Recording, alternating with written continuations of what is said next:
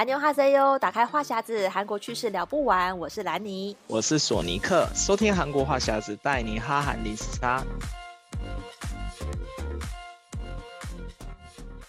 安妞哈塞哟，欢迎收听这一集的韩国话匣子。那上一次呢，我们有跟他聊了一下台韩的这个文化的差异哦，从这个路上看到一些这种产业差别来看这个不一样的地方。那这一次呢，我们先跟大家聊一下，就是这个韩服出租店。其实蛮多人如果去韩国旅游哦，通常都会去租借韩服，然后去外拍，就是这是一个旅游的行程之一。可是其实像这种韩服出租店是在韩国还算是蛮蛮普遍的，对不对？这种。卖韩服的地方或租的哦，因为韩国的话，它有一个个不同的规定，就是你如果去那些什么古宫啊，像景福宫啊，然后什么其他就是古古迹的地方，你只要穿韩服的话，你是可以免那个入场费的。所以很多人就会把这个当做是一个配套的一个行程，就会去那边玩的时候，他就会去韩服店租个韩服，而且穿着韩服，然后走在那些古宫的街道上，就可以跟那个当地的场景融为一体。然后又有很多人喜欢拍照嘛，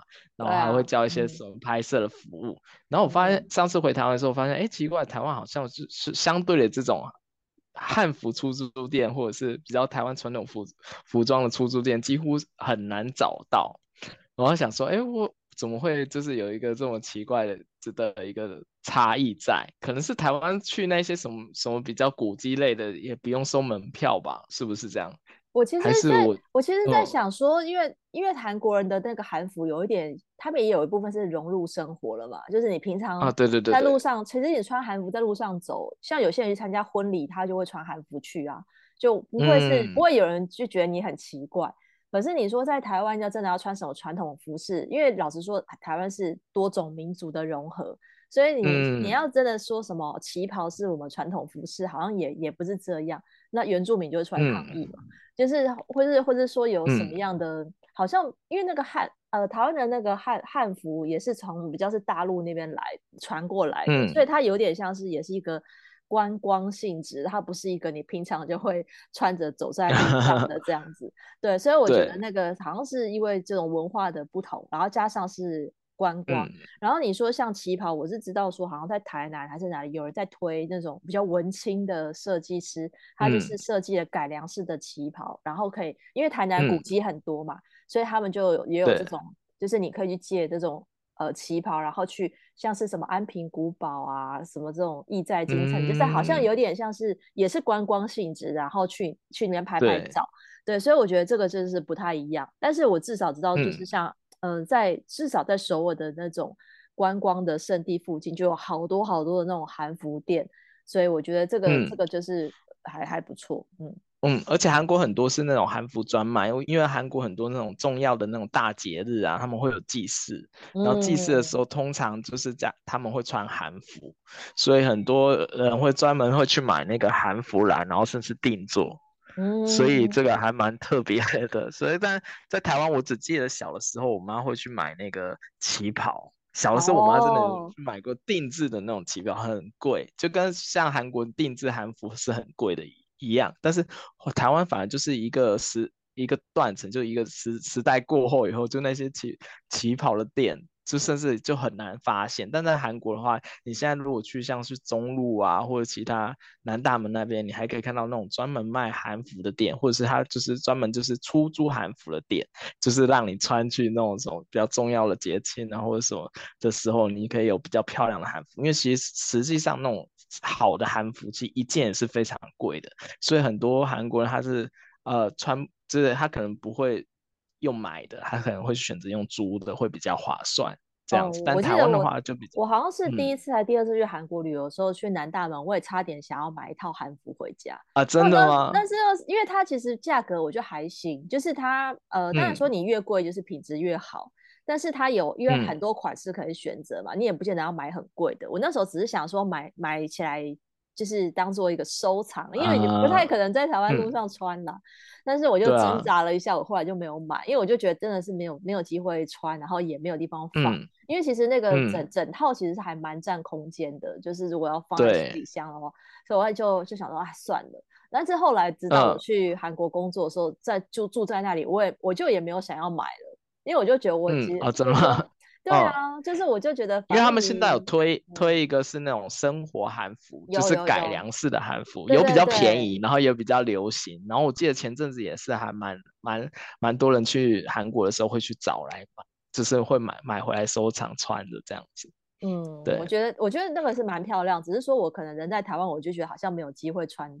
要不然我觉得，对啊，就是我觉得，我觉得如果在家里放一套，因为我很喜欢韩国，我就会想要是，有些韩服的颜色都好漂亮，就会很想要收藏。嗯、可是，对啊，我就觉得可能可能下次去吧，我觉得下次去我可能会有机会想要再去看一下那些市场，应该应该还是有一些这种不错的选择。嗯对，然后再跟大家讨论到的是这个吃的方面，嗯、就是像呃，在韩国的上班族通常都会在，就是其实中午午休就会去公司附近一些食堂吃一些什么呃豆腐汤啊、大酱汤啊这种的。但是其实韩国也有一些这种自自助餐，然后对，据说是吃，韩国有一个叫专门的叫做午餐 buffet 哦，对，韩国有个专门就是重新不配，然后它就是。有点像我们自助餐，然后里面就是一长排，然后很多菜色，然后是你可以无限吃到饱。然后你进去的时候，他就会给，就是你要去买一个餐券，然后可能以前、嗯、以前的便宜的时候还有五千张五千韩币一张餐券，然后现在可能涨价到七千韩币一张。但你、买了餐券以后，你进去里面所有看到的都可以吃，然后就可以吃到饱。嗯、然后我后来想想，哎。台湾好像几乎没有这个东西，因为在韩国只要是办公区啊，或是什么工业园区啊、科学园区旁边，一定会有很多这种店。嗯、然后大家有时候还会去比较说哪一间比较好吃，因为他们就是我只要固定花这个钱，然后就可以吃到很多种菜色，而且是每一样还可以吃吃饱。但说实在，我我自己有去了几次，就是里面的那个菜品没有很精致，就是完全就是让你吃粗饱的一个概念，就是你在你去里面就是可以吃到很饱，有的甚至还会有泡面让你自己煮，哦，然后还会会有汤，然后通常会有几样就是肉的菜，然后让可以让你吃，嗯、然后你就无限续。但在台湾，我记得我好像没有吃过这种的，因为台湾的自助餐都是称重的嘛，就是你没有办法就是花一个钱就可以吃到饱的那种。无限自助。哎，台湾的自助餐有、嗯、对有称重的，也有算一一个一样料多少钱的。然后通常它有一些店它会付位置啊，然后有些是就是只能外带。可是我发现啊，其实自助餐那个吃起来其实蛮不便宜的，尤其是那种称重的。假设你有拿到那种，比如说鸡腿好了，鸡腿，然后因为有骨头就比较重嘛，嗯、然后我觉得哦，没没拿几样称起来就一百多块，我觉得哎。就是 你只是吃自助餐也要吃到一百多块那样子，那它只是就是饭跟、啊嗯、饭跟汤可以无限续，就是你可以你可以一直吃，可以装走。但是我就觉得自助餐，嗯，嗯，除非它是好吃的，要不然我会觉得其实吃起来跟你。就是呃，在餐厅吃好像没有比较便宜，因为我以前会觉得自助餐应该要比较便宜，可是也没有。嗯。但是我觉得即便是这样，你说要照吃到饱，我觉得他们可能会会觉得很亏吧，因为台湾只要是嗯吃到饱的话，大家就毛毛起来狂吃，就会对。那那有可能。哎，但韩国大家也是狂吃哎，大家就那那他的料可能就会就会用比较差的啊，因为他就是一定会这样的嘛，就是你让你吃到饱，那个用料一定是就是很便宜。才可以让你这样子。嗯，对。但是我就看想说，哎、欸，奇怪，韩国都有，因为像我们公司附近还有一些是是那种正正在盖的那种大楼，然后那里面就有很多工人嘛，然后他们都中午时候很饿，你知道吗？他就你如果去外面吃一个什么、嗯、呃豚酱鸡给，他可能就吃不饱，或者是吃吃一般的那种单点的，他可能就是觉得很不饱，然后他们都会去找那种像这种中餐的那种无限自助。他们就一给一个钱，然后他就可以吃很饱，而且他也他那种人，他们就不会特别要求说一定要做到很好吃，对，那就是假抽霸就好。但后来发现，哎、欸，台湾好像没有没有这种假抽霸的店。其实台湾我记得大家午餐也很少去吃自助餐吧，好像顶多都是买便当比较快，然后就可以直接回。便当是比较比较方便啦。哦、那如果坐在店里面吃，很多人会选择吃，比如说牛肉面啊、炒饭、炒面这种快餐店。这种就会很多，嗯、就是如果你出去，呃，午餐午休一个小时的话，出去回来，然后中间可能坐下来吃，还有个三四十分钟的话，吃这种快餐是最方便的啦。但是我就说自助餐，很多人也是选择就是夹菜之后带走，就自己自己包一个便当。啊，对对对对对。对，所以台湾是因为便当店还更热门，嗯、所以我觉得可能就不会有需求，像是韩国需要这样吃到饱，因为韩国没有这种便当店嘛。所以我觉得可能是因为对韩国没有比较少，嗯嗯，对，而且韩国哎，韩国有便当店，连锁便当店比较少，有有有，嗯，便宜，对对对，比较便宜一点的，对，但是韩国的话。呃，其实以前是比较流行在那个，因为他们公司都会有自己的国内食堂，就是公司餐厅。哦、对啊，自己公司就有食堂。他们那种公司餐厅的话，也是像这种是那种无限吃到饱，大部分都是这种，哦、就你你也是拿公司提供的餐券或者公司的卡刷一下，然后就可以有点像学生餐厅的概念，学生食堂的概念去弄。嗯、但是像这这个东西出来，是因为有些比较小的中小企业，他们有自己的。自己的员工厨房、员工餐厅，然后他们就会去，可能那那一整栋，因为韩韩国很多一整栋大楼里面有好几好几十间公司，都是这种中小公司嘛，然后他可能就中间的二楼或是一楼会有一个这种这种无限吃到饱了，就有点有点取代，哦、就是那那些小公司他不用花成本去请一个那个去盖一个那个什么公司餐厅嘛，他直接就是入住这个办公大楼，那办公大楼一楼就会有一个这种。这种无限吃到饱的店，而且而且又很便宜，然后刚好员工他们想省钱的，他们就会自己去吃这样子。我觉得应该是由这样子管改过来的。对，哦，对你刚提到这个，我突然想起来，就是我有一次去那个首尔大学采访，嗯、然后首尔大学里面的那个，嗯、我们就有进去特特地去拍他，然后在里面用餐，就是。首尔大里面的那个学生食堂，哎、嗯，我蛮推荐大家，下次如果去韩国旅游，也可以去这些大学的食堂，嗯、因为他外人也可以进去吃，他他不用出示学生证或是工作证，嗯、你一样就是买餐券，他在还有那个贩卖机，嗯、你买了餐券，对对对，买了那个餐券，你就可以进去买一个买一个饭，然后他也有像你刚刚说那种夹，他是就他帮你夹菜，他那个有点像自助餐，可是不是自己夹的。然后你也可以点单、嗯、单项的呃品项，像是你要点一个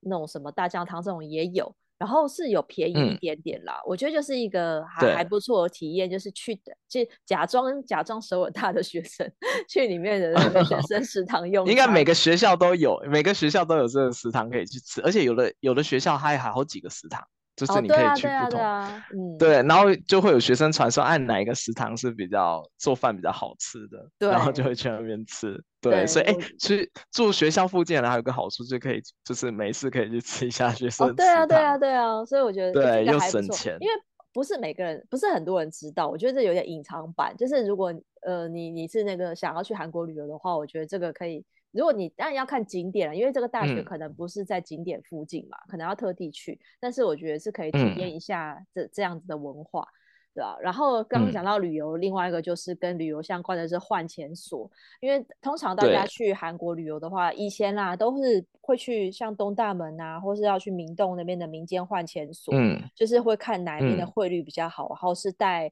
美金过去那边换钱。但是在有可能是因为法规的关系，嗯、所以其实在台湾是没有办法在民间换钱。有啦，可能就是黑市才有办法，但是基本上来台湾的旅客都是要去要去台、嗯、台银啊这种银行才能换换台换台币。因为我现在因为我之前来韩国的话，通常第一站也是去换钱换钱所。然后我记得最早流行的是那个梨泰院换钱所。哦，那边因为那边说汇率比较好，美军交易。对，美金交易比较多，所以那边的汇率比较好。但后来就是现在是民间换钱都有收台币，然后有时候台币换出来的汇率跟美金其实差不了多少，或者甚至有时候直接用台币换会比较好。所以很多很多换钱手现在也接受台币，然后像明洞啊，或者是宏大啊、嗯、东大门那几个很就基本上是观光的热点的地方都会有民间换钱所。但是我回到台湾以后，我突然想说，因为有时候。因为我赚的是韩币嘛，然后想要换成台币的时候，哎、嗯，就顿时觉得，哎，台湾好像没有民间换钱所这东西，然后而且去如果去台湾的银行，那个汇率又特别差，哦、所以我就想说，哎、啊，就觉得觉得还蛮蛮奇妙的，就可能是因为这。刚才讲那法规关系，然后所以我就最近有看一些就是韩国人来台湾旅游的那些 YouTube 影片，我就看他们去哪里换，就通常都是在机场的那个换钱。对对对对对，我觉得换钱柜来换。外国人第一站应该就是在在机场换吧，因为如果你一来你身上完全没有任何台币的话。我觉得好像就是在机场换比较方便，嗯哦，但是通常机场的汇率其实都是比较最差的，对。然后台湾也没有民间换钱所，但是觉得啊，那这样子的话，其实那个汇差其实其实也损失了蛮大一笔的。但我觉得可能是金融管制的问题啦，嗯、所以所以就没有没有这换钱的。而且老实说，你如果游客来的话，现在或者是他就可以刷卡啊，或者是呃、嗯、用其他。对，现在反而刷卡比较划算。因为行动支付，我在想，可能外国游客也不太方便，是因为我们台这些行动支付都是绑那个手机门号的，然后他们来台湾如果办那个 SIM 卡、嗯、这种临时性的预付卡，其实我还不太确定外国人能不能在台湾申请像 Line Pay 啊或者接口支付这种。所以可能就因为跟像你去大陆，好像也是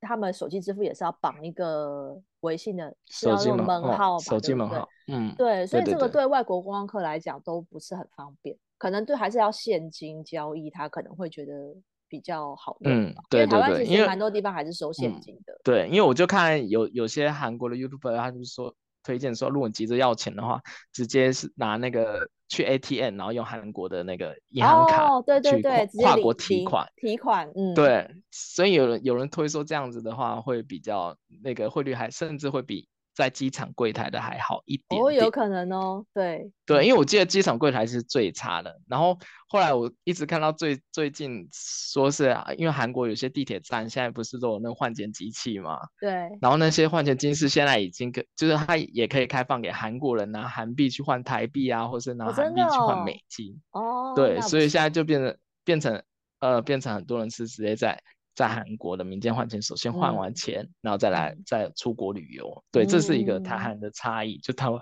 台湾几乎找不到民间换钱所 这样。对，嗯，所以这个真的是有时候可能没有没有想到，这是真的就是很会不会是只有韩国才有这样？我是不知道其他国家，嗯，啊。不过我想起来，我曾经去欧洲，在布达佩斯也有看到民间换钱所。我那时候也是，我拿欧元去换当地的。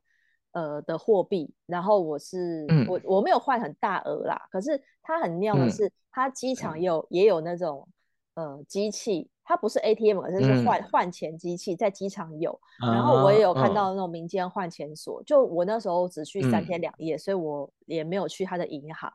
对，我突然想起来，其实是有这种的，嗯、就是因为欧洲有些地国家它是没有用欧元的嘛，所以也不是说就是你拿。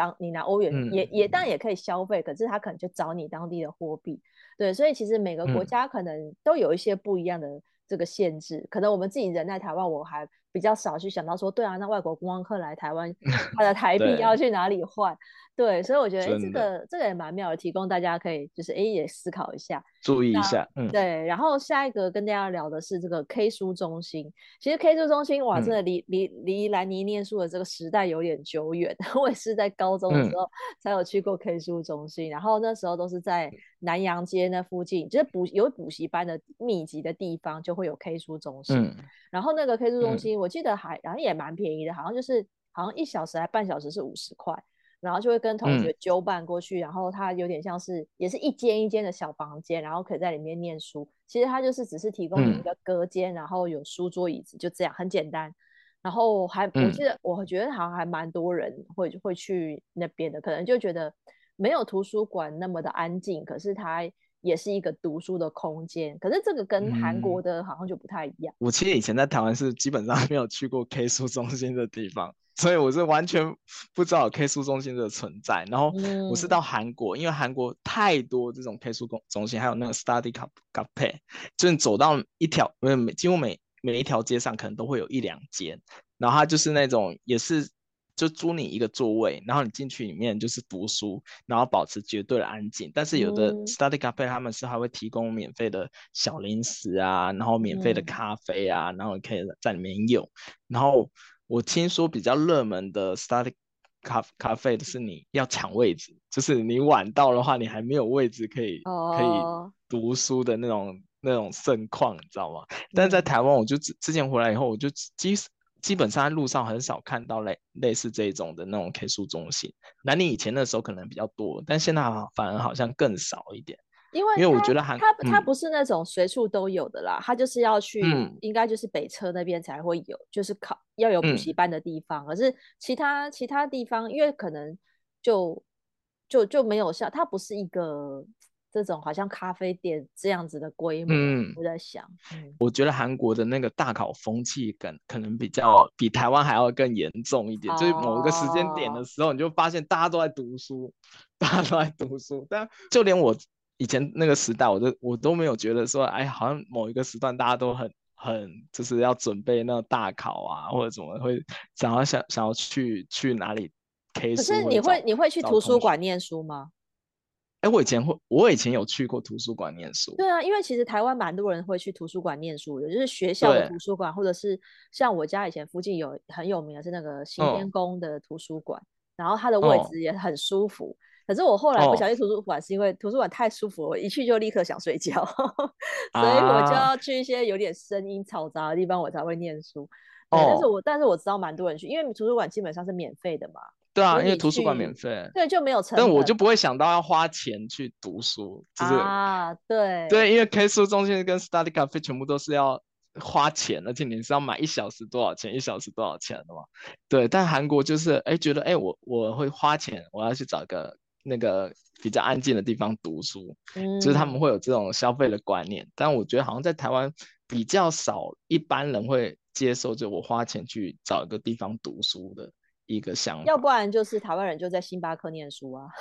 就是对对对对，买一杯咖啡在那边也当做把把星巴克变成 K 书中心。哦，真的，哎，我之前看到一个新闻，我就觉得还蛮蛮同感的，就是韩国也也有这种就是在咖啡店念书的的一个族群，嗯、然后说有些有些有一个知名的咖啡品牌，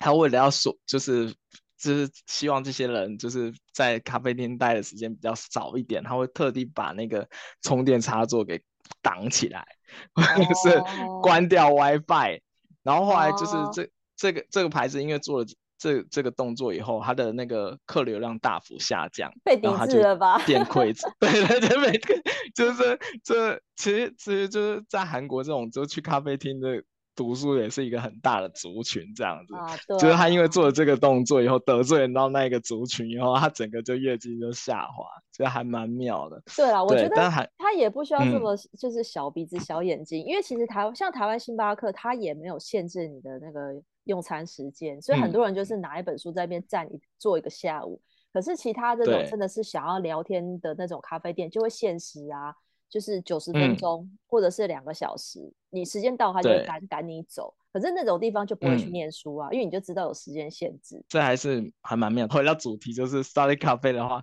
在韩国确实是还蛮多的。就是他们可能，我觉得也有可能是因为，呃，有些韩国人他们去去咖啡厅觉得太吵，然后他们就觉得他们想要花钱去买一个安静，然后哎也还可以喝咖啡。对 呀、啊，对对，觉得还蛮妙的。然后下一个跟大家对、嗯，下一个跟大家聊的就是这个连锁面包店跟披萨店。其实呃，我们刚刚在聊，就是说，嗯、其实台韩国的韩国的面包店，因为就是我觉得好像就被那两两家垄断的感觉，就是两大家对。知名的那个连锁面包店，而且哦，常常就是开巴黎贝甜跟 Dule Juice，就是常常就是开在隔壁而已。然后我都觉得说，为什么一定要开在隔壁？哦、有点像是台湾的那个屈臣氏跟康士美一定要开在隔壁的概念。就、哦、明明是卖一样的东西，哦、然后。但是可能品相差一点点而已吧，哦，就是一直开。可是像台湾比较没有这样子的连锁大的面包店，然后会就是好像好像这种就是被被垄断。台湾比较多是这种小型的面包店，不是传统面包店，家庭式的那种很多，嗯。然后最近有一些是走高级路线，会卖那种呃什么日本生吐司啊，或也是也有卖，啊，也有那种卖很贵的面包，或是五宝村面包店是卖的比较贵，嗯。然后你要找便宜的也是有。但是不叫不会有，就是一个品牌大连锁，好像路上到处看得到，就跟韩国那种情况是不一样的。嗯，因为在韩国的话，如果大家来韩国就知道，一定随便走都会看到那两间，而且它密度很高哎。就是我后来想一下，就几乎每一个地铁站都会有它的店。哦。那我现在想说，因为其实卖面包，然后。就是感觉我的观念卖面包可以到那么赚嘛？就是在那么竞争激烈的情况下，你还可以开那么多店，然后有些精华区他们也是可以开。因为我记得我印象中台湾的面包店是比较多是在住宅区，对对对，对，可能就是然后小小一间，但是在韩国韩国就是他们还可能还有座位，很大的座位，然后你可以买面包在里面吃。然后我每次都心里想说，哎，他卖面包的钱是怎么 cover 这些店租的？而且还很多，很受欢迎。就是我就觉得还蛮奇奇妙。我觉得可能是他们的行销也不一样，而且韩国的面包店会请明星当代言的，台湾不会。台湾的，因为台湾的就是比较小品牌嘛，比较小，就是自己独立开一家面包店，嗯，所以他不不太，他、嗯、不会不太会做这种行销的活动，是啊，所以就是就、嗯、我觉得，而且是不是台湾的面包店会跟蛋糕店有一点点区开区隔？因为我以前常常去台湾的什么三旗面包店，他们好像是不卖蛋糕，好像比较卖比较少卖蛋糕，对不对？哎、欸，要。我就要看呢、欸，因为通常你说那个三旗面包，它比较是在那个百货公司的地下街、哦、那种美食街的地方，所以它以卖面包为主，蛋糕可能也有，哦、但但是不会卖那种整颗圆形的蛋糕。哦、然后台湾有一些面包店，它它的蛋糕也有，就是但是它的规模可能就不像是韩国这两家这种这种这种连锁大品牌的，然后有些就是。比较或者有些是它专门只卖蛋糕，比哦，应该是说甜点蛋糕店，只卖甜点跟蛋糕，嗯、然后是可能是走法式路线，有有这种的，嗯、但是它就是走比较高高价位，它就不会卖那种比较便宜的那种面传统面包，所以就是、嗯、其实其实两种都有，只是比较通俗的就是一般的那种面包店，它可能就顶多卖个那种几个切片的蛋糕，对啊，所以我就觉得就是、嗯、就是各各有所好。对，就是不太一样。嗯、而且而且我后来来，我也是来韩国以后才发现找不到肉松面包。哦，就是我以前很喜欢吃肉松，台湾人喜欢吃吧？对，那我后来哎，突然发现找不到，因为我以前很喜欢吃台湾面包店几个品相，在韩国这两间面包店都没有卖，就是很难买。嗯、我觉得台式面包店可能可能只有在台湾比较能买得到，就是其他地方买不到。你说那种加葱葱面包啊，然后还有。对啊，克里姆面包这个很多都是很就是比较传统口味的台式面包，真的哦。对，可是你可能离开台湾，发现在其他国家吃不到。就是我我听说是在欧洲也是，欧洲只能吃到那种比较硬的杂粮面包，他们不实行吃那种软的面包。软、哦、的面包其实台湾更是跟日本比较接近，就喜欢吃这种软的口感。嗯、韩国应该也也是啦，就是韩国也有那种是卖比较欧式的。比较硬的面包，嗯、但是应该也还是有有软的吧，我有点忘记。嗯嗯，韩国有软的，但是我感觉韩国的品相没有那么多，就是它变化也没有那么多，它比较走欧美式的比较多一点。嗯，对。然后它韩国的面包店大小间也有差，因为韩国很多面包店，我感觉它不是现做，就是它有几一些品品相不是现做的，它是中央厨房送来的。有点像，oh. 有点像超商卖卖的面包，嗯嗯，他们有一半的品，好像有有三分之一的品相是那种，就是从中央工厂做出来以后拿过来，啊、对，嗯，对我感觉好像没有像台湾那种新鲜感，因为台湾的那种面包店，感觉进去好像是都是当天现做的感觉，但是韩国的话，它是可能只有一部分是当天现做现烤，可能有一部分是那种中央供给的那种面包。哦，对，对，我感觉起来。对啦，台台湾有些面包店，他会告诉你出炉时间嘛，嗯、可能早上一次，下午一次，然后你就会很多人都是挑刚出炉那个时间去买、嗯、买那种现做，真的就是感觉新鲜是比较好吃。对，我觉得我觉得这个、嗯、这个有差。我以前也是会为了想要吃哪个品相，就特别去等那个出炉的时间。对，所以我就觉得，嗯、我觉得面面包其实台湾人还是蛮喜欢的，只是就是。呃，口味上面真的就是就是要就是很很个人，就是那种也有那种社区在那种住宅区的这种面小型面包店，生意也不会差，或者是你就要去那种比较大型的，嗯、那可五宝村它这种就一个面包要卖两百块的，也是有人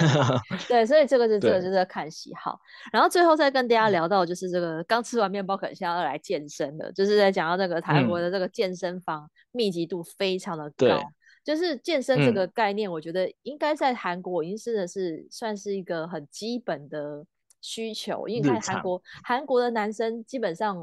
嗯，他如果没健身，他可能就会在在同才之间会会。被比下去，因为你看韩国人就很重视这种外貌的穿搭，所以他们上健身房、嗯、上重训就是练肌肉这件事情，我觉得已经是算是他们很普遍的一个活动。如果跟台湾的台湾男生比起来的话啦，所以健身房的数量应该就是在韩国真的是蛮多的，嗯、就到处好像都可以看到广告的感觉。不止广告，就到处都有，而且我会发现这个有一些啊。apart 啊，他们会有自己的健身房，哦，就 apart 的健身房。我不知道你有没有看因为像我每次走路上班的时候，经过几个大的 apart，他们就会有自营的健身房，让你就是里面的那个居民可以自己去那边就是跑跑跑跑步机啊，做做中训啊这样子，这还蛮特别。然后而且韩国的话，健身。激这进健身房竞争也很激烈，嗯、就是你有时候你走在路上会看到有健身教练在外面发传单，啊、然后跟你讲说包月多少钱，对对对，然后都要怎么怎么多少钱，嗯、然后像而且像我我家这边呢、啊，一个地铁站旁边大概有六间健身房，然后大小不同，对对对，嗯、然后因为我们这是首尔市区，然后就比较小，然后有的还会跟你讲说有的是有淋浴间，对对对，淋浴间。对，然后有有的是就是没有，然后你就是必须要就自己自己回家的那一种，然后它就价钱就会有差。那你之前去的那健身房大大概是收费在什么样的？还记得吗？我在我在韩国健身房是因为是我们公司就在那栋大楼，嗯、然后它就是大楼的健身房，嗯、所以我们那时候去就是因为我们是。用呃，我们是住户嘛，所以那时候不用钱，所以我也是那时候才跟同事一起去，啊、就觉得很棒啊，就是享受一下这个住户的服务，嗯、但是我没有花到钱。可是后来我们搬家之后，我就没有去了。然后我的同事他们就是另外自己找那种洞内的健身房，嗯、但是它都是会员制嘛，啊、就是你一定要可能你要呃一个月费要多少都要去缴，可是他们没有另外请教练，嗯、他们就只是自己去用那个设备。然后我回到台湾之后，我就观察一下台湾的健身房，uh, 我发现台湾也有这种，就是呃纯设备你可以去用，然后也有人是那种以分计费的这种会员制，嗯、但是大部分人如果去重训的话，都会想要请教练，嗯、但是教练费超级贵的，uh, 就是那种教练课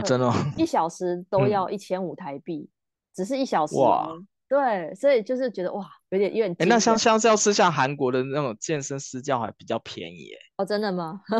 对吧、啊？就感觉会比较划算，因为韩国的话，假如说你买健身房，它的月卡它一定会送你几几堂的私教课哦。对对对对对对对，但台湾好像就不会，台湾好像就是分开算，对不对？他会让你试上啦，但是你付了这个月费之后，你教练课一定是另外给钱的，因为那个教练可能是他要跟那个健身中心拆分成嘛。对，所以就是台湾的教练课一直都很难便宜，就是我觉得这个市场可能、嗯、可能还是有它的市场在啊，因为这些教练课就是一对一，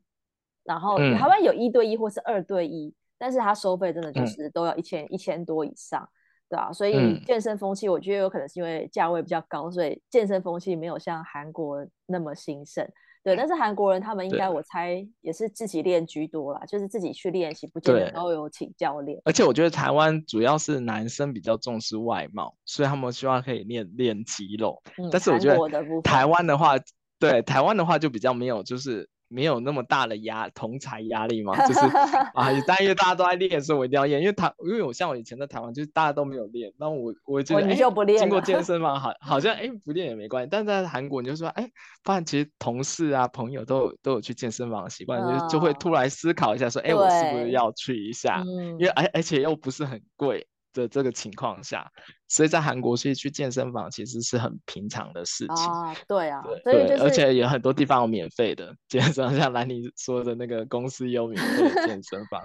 对啊，对，然后学校也有免费的健身房哦，真的吗？学校也有，嗯，哦，那对对对对对，所以就是大家也可以去。对啊，我觉得大家可以观察一下，如果下次就是现在可以去旅游了嘛，去韩国旅游可以看一下，就是呃观察一下我们跟大家提到了，不管不管是像这个健身房啊，或是网咖、面包店，其实跟那个台湾跟韩国都有的东西，可是其实。使用的这个频率不一样，然后你看到的就也是不太一样，这样就跟大家聊一下我们的分享。那今天节目就聊到这边喽。如果想要加入我们韩国话题的讨论，可以加入我们脸书韩国话匣子的社团，或是发了我的粉砖 Hello Lenny 兰妮小姐，还有索尼克的玩转韩国。那我们下礼拜再见喽，拜拜，拜拜。